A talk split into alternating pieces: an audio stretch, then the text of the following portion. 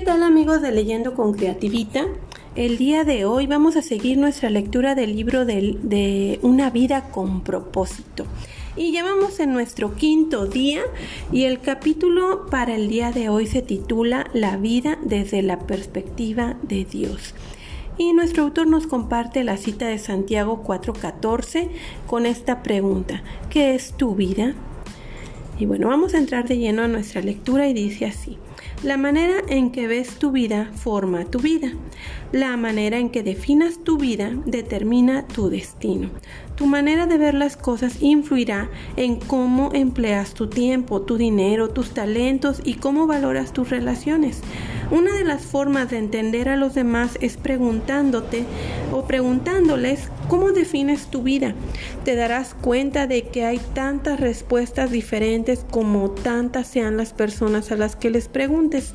Me han dicho que la vida es como un circo, un campo de minas, una montaña rusa, un rompecabezas, una sinfonía, un viaje y un baile. La gente afirma la vida es como un carrusel, unas veces arriba, otras veces abajo y a veces das vueltas y vueltas. O la vida es una bicicleta de 10 velocidades y algunas nunca las usamos o la vida es un juego de cartas y tienes que jugar la mano que te den, etcétera.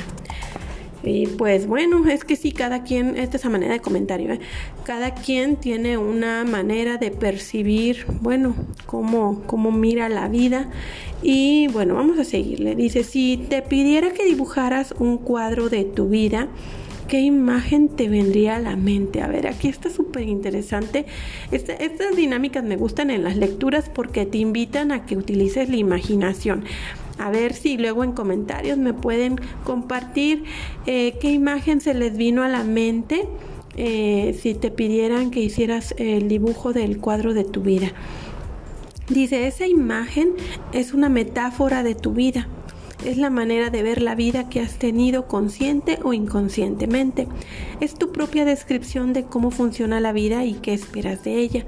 La gente expresa a menudo la perspectiva de sus vidas en la forma de vestir, las joyas, los autos, los peinados, los adhesivos de los parachoques e incluso los tatuajes que últimamente a manera de comentario, eh, no sé si se han dado cuenta, pero de una generación, bueno, mi generación y un poquito más de los más chavitos, este pues todos con tatuajes la mayor parte.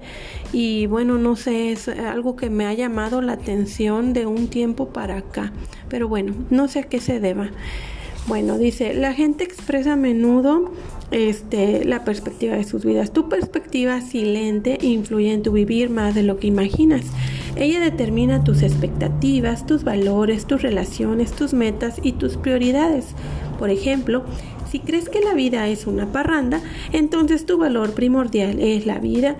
En la vida va a ser pasarla bien. Si ves la vida como una carrera, le darás valor a la velocidad y es posible que siempre andes deprisa. Si ves la vida como un maratón, la perseverancia será valiosa para ti. Si la vida para ti es un deporte o una batalla, ganar será muy importante. ¿Cuál es tu visión de la vida? Es muy posible que bases tu vida en una imagen errónea. Para poder cumplir los propósitos que Dios tiene para ti tendrás que cuestionar la sabiduría común y sustituirla por enfoques bíblicos de la vida. La escritura declara, no se amolden al mundo actual, sino sean transformados mediante la renovación, cambio de su mente, y así podrán comprobar cuál es la voluntad de Dios. Esto viene en Romanos 12.2. La Biblia nos ofrece tres enfoques o metáforas que nos enseñan qué es la vida desde la perspectiva de Dios. La vida es una prueba, un fideicomiso y una asignación temporal. Estas ideas son la base de una vida con propósito. Le echaremos un vistazo a las primeras dos en este capítulo y a la tercera en el próximo. La vida en la tierra es una prueba. ¿Quién puede decir que no es así? Porque desde antes de nacer ya hay pruebas. Y bueno, nuestro autor nos, nos señala, dice, esta metáfora de la vida se ve a través de los relatos bíblicos. Dios prueba una y otra vez el carácter, la fe, la obediencia, el amor, la integridad y la lealtad de las personas. Términos como tribulaciones, tentaciones, refinaciones y purificaciones se repiten más de 200 veces en la Biblia. Dios probó a Abraham cuando le pidió que le ofreciera a su hijo Isaac. También a Jacob cuando tuvo que trabajar más años de lo previsto para ganarse a Raquel como esposa.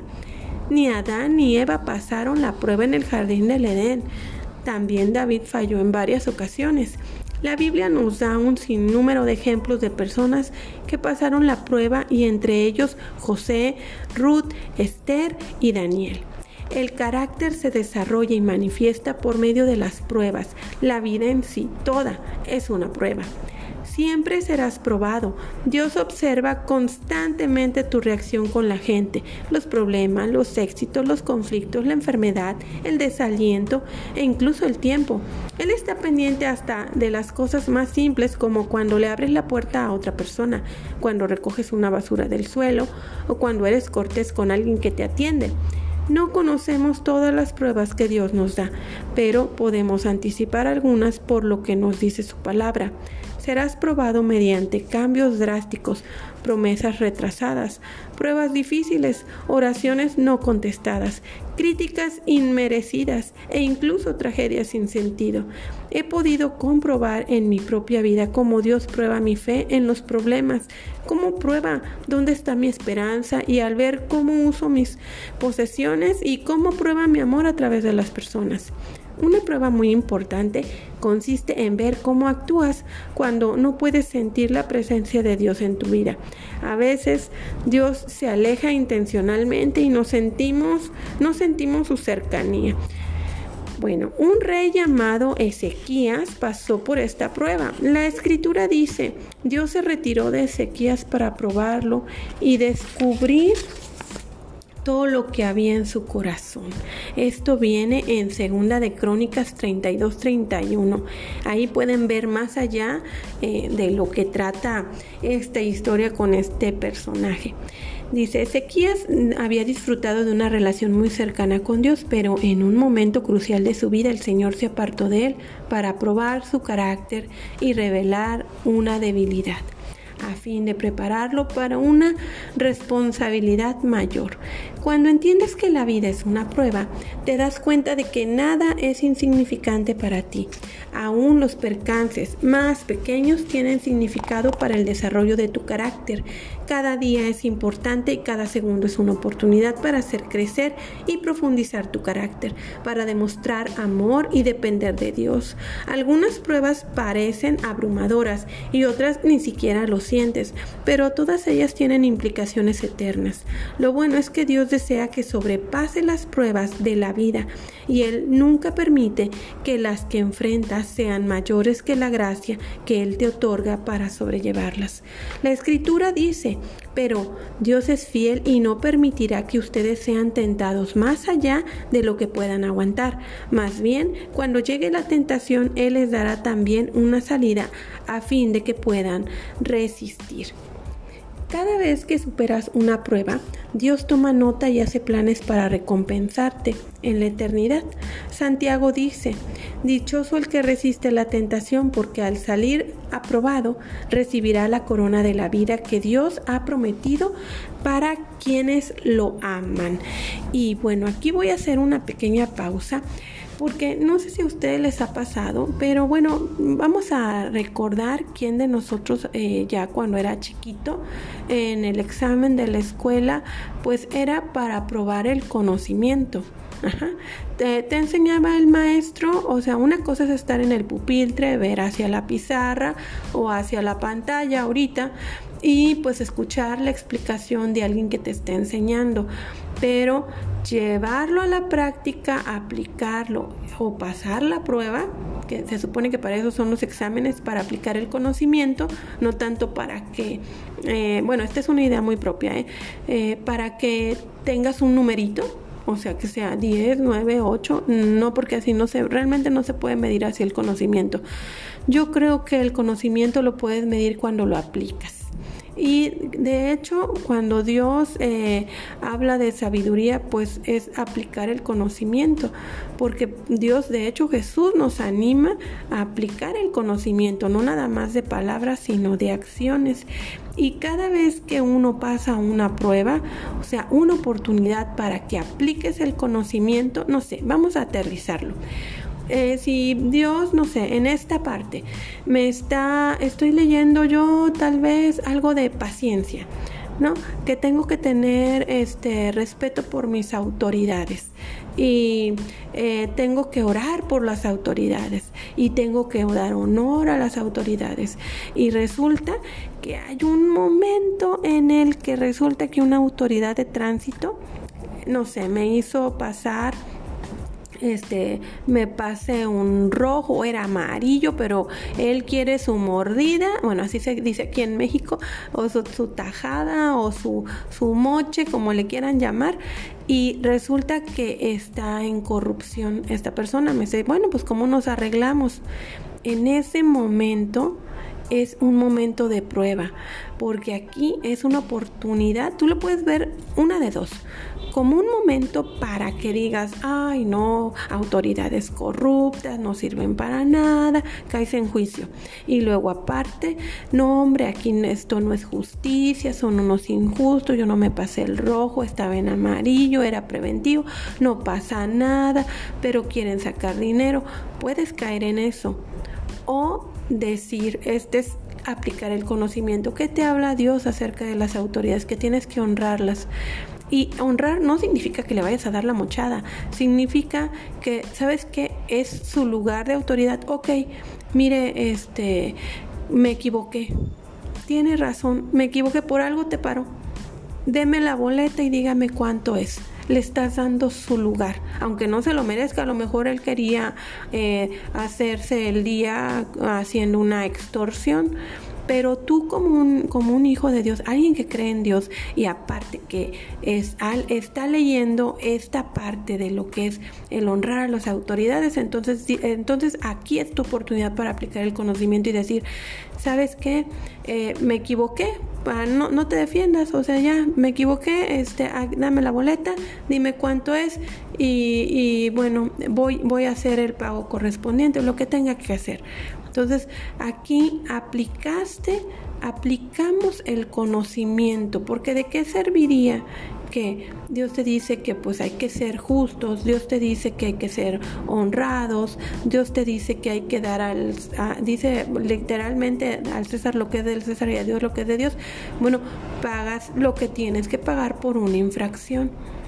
Entonces aquí es, eh, yo les estoy poniendo un ejemplo muy, muy este, sencillo tal vez, pero a lo mejor hay tantas lecciones, por ejemplo, de tal vez de paciencia, aquí con, con de honrar a las autoridades, pero tal vez de paciencia, Dios te dice que tengas paciencia y resulta que ah, tú querías, este, no sé, estar en la, en la fila de algo que te urge tener un trámite y no se apura la gente.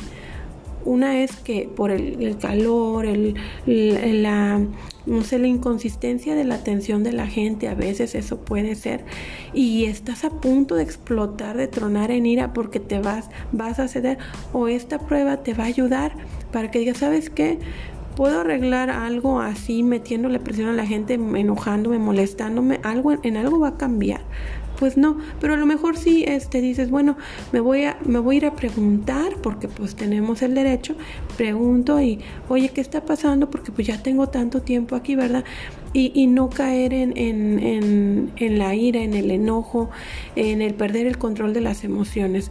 Entonces, bueno, aquí yo creo que nuestro autor así, de esta manera, bueno, porque a veces uno lee y lees y te la vas de largo, ¿verdad? Pero es importante reflexionar y bueno, ok, esto que, me, que estoy leyendo como que para qué me sirve, ¿verdad?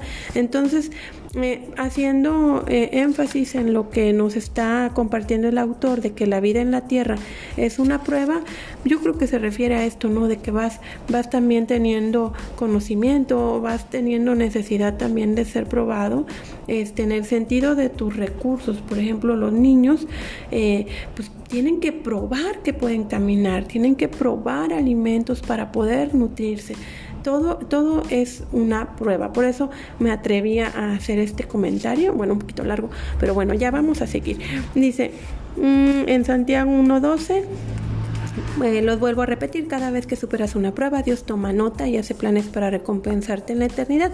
Santiago dice, dichoso el que resiste la tentación, porque al salir probado recibirá la corona de la vida que Dios ha prometido a quienes le aman.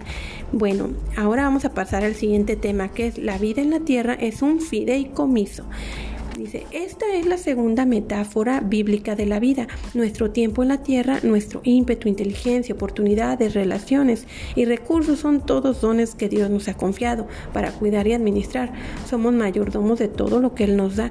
Este concepto de mayordomía comienza cuando reconocemos que Dios es el dueño de todos y de todo en la tierra. La Biblia afirma, del Señor es la, es la tierra y todo cuanto hay en ella, el mundo y cuantos lo habitan. Esto viene en el Salmo 24.1. La verdad es que no poseemos nada en nuestra breve estadía en la tierra. Dios nos presta la tierra mientras estamos aquí era propiedad de Dios antes de que llegaras y se la prestará a otro cuando mueras. La llegas a disfrutar por un tiempo. Cuando Dios creó a Adán y a Eva, les entregó el cuidado de su creación y los nombró administradores de su propiedad. La Biblia dice, y les dio su bendición, tengan muchos hijos, llenen el mundo y gobiernen, lo dominen a los peces, a las aves y a los animales que se arrastran. Esto viene en Génesis 1.28. El primer trabajo que Dios les dio a los humanos fue el de administrar y cuidar las cosas de Él en la tierra. Este papel nunca ha sido abolido. Es parte de nuestro propósito. Todo aquello que disfrutemos debemos trabajarlo como un encargo que Dios ha puesto en nuestras manos.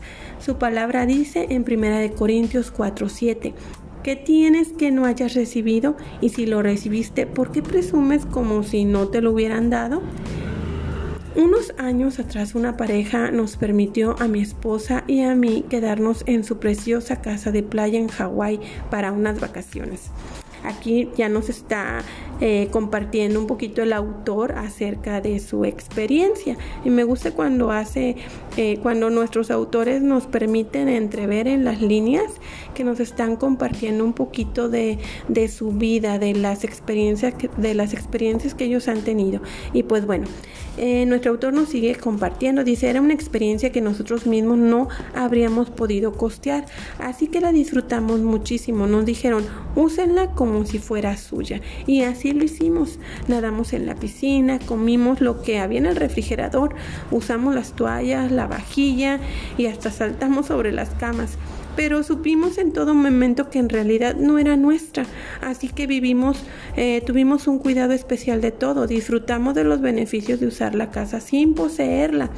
Nuestra cultura dice, si no es tuyo, no lo cuides, pero los cristianos vivimos bajo otra norma. Como Dios es el dueño, tengo que cuidar lo mejor que pueda. La Biblia afirma, a los que reciben un encargo se les exige que demuestren ser dignos de confianza.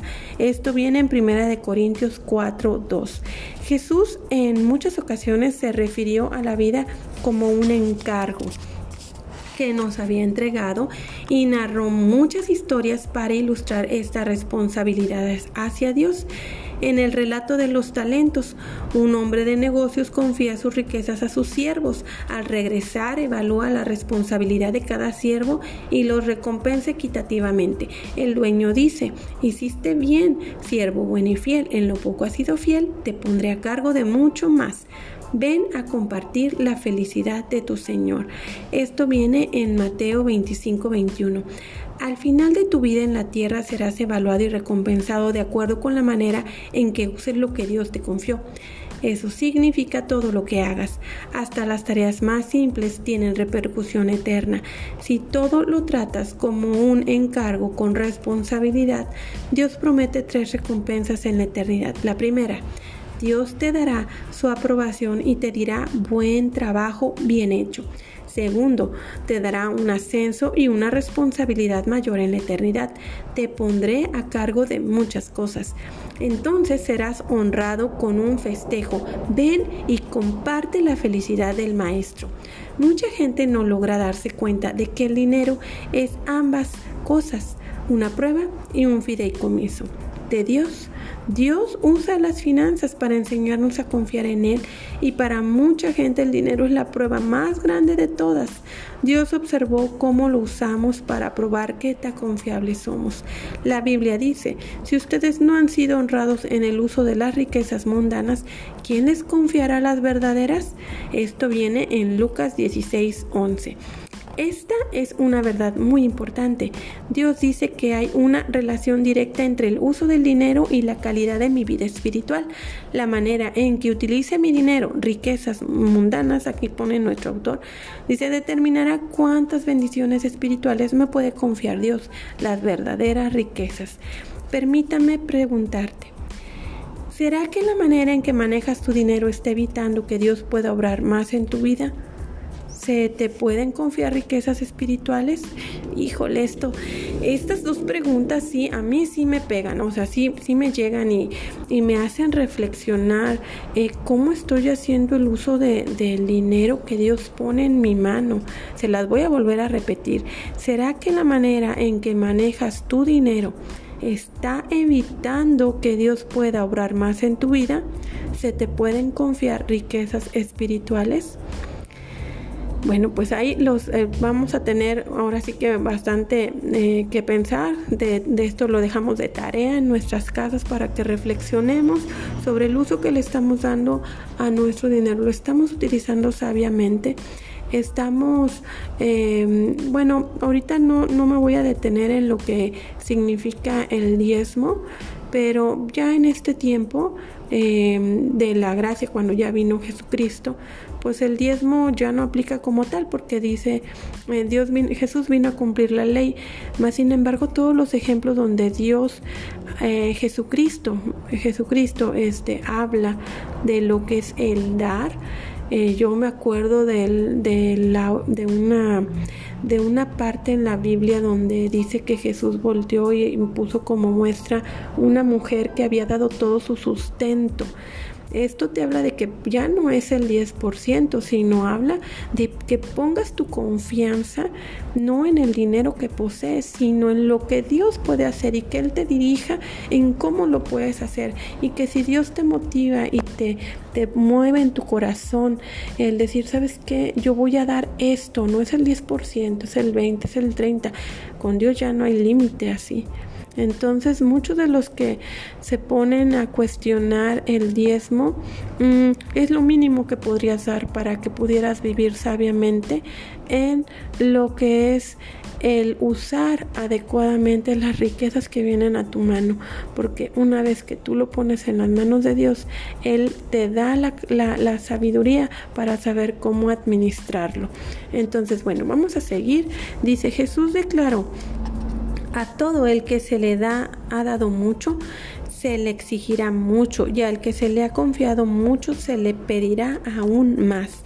Esto viene en Lucas 12:48. La vida es una prueba y un encargo, y cuanto más Dios te da, más responsable espera que seas. Vamos en el quinto día y em, terminamos con esta reflexión. Dice, pensando en mi propósito, punto de reflexión, la vida es una prueba y un fideicomiso. Versículo para recordar, el que es honesto en lo poco, también lo será en lo mucho. Lucas 16, 10 pregunta para considerar qué me ha ocurrido recientemente que ahora veo que era una prueba de Dios. ¿Cuáles son las cosas más grandes que Dios me ha confiado? Y pues hasta aquí llegamos con este, eh, ahora sí que tema de pensando en mi propósito, la vida desde la perspectiva de Dios. Entonces, bueno, pues hasta aquí le vamos a, parar. Les animo a que estén pendientes de la página de Leyendo con Creativita en Facebook y por aquí nos tardamos un poquito más, pero también vamos a estarla subiendo en la plataforma de YouTube para que pues haya más gente que nos que escuche, que les ayude este tipo de lecturas y sobre todo que la puedan aplicar a su vida. Bueno, me despido, que tengan un excelente día.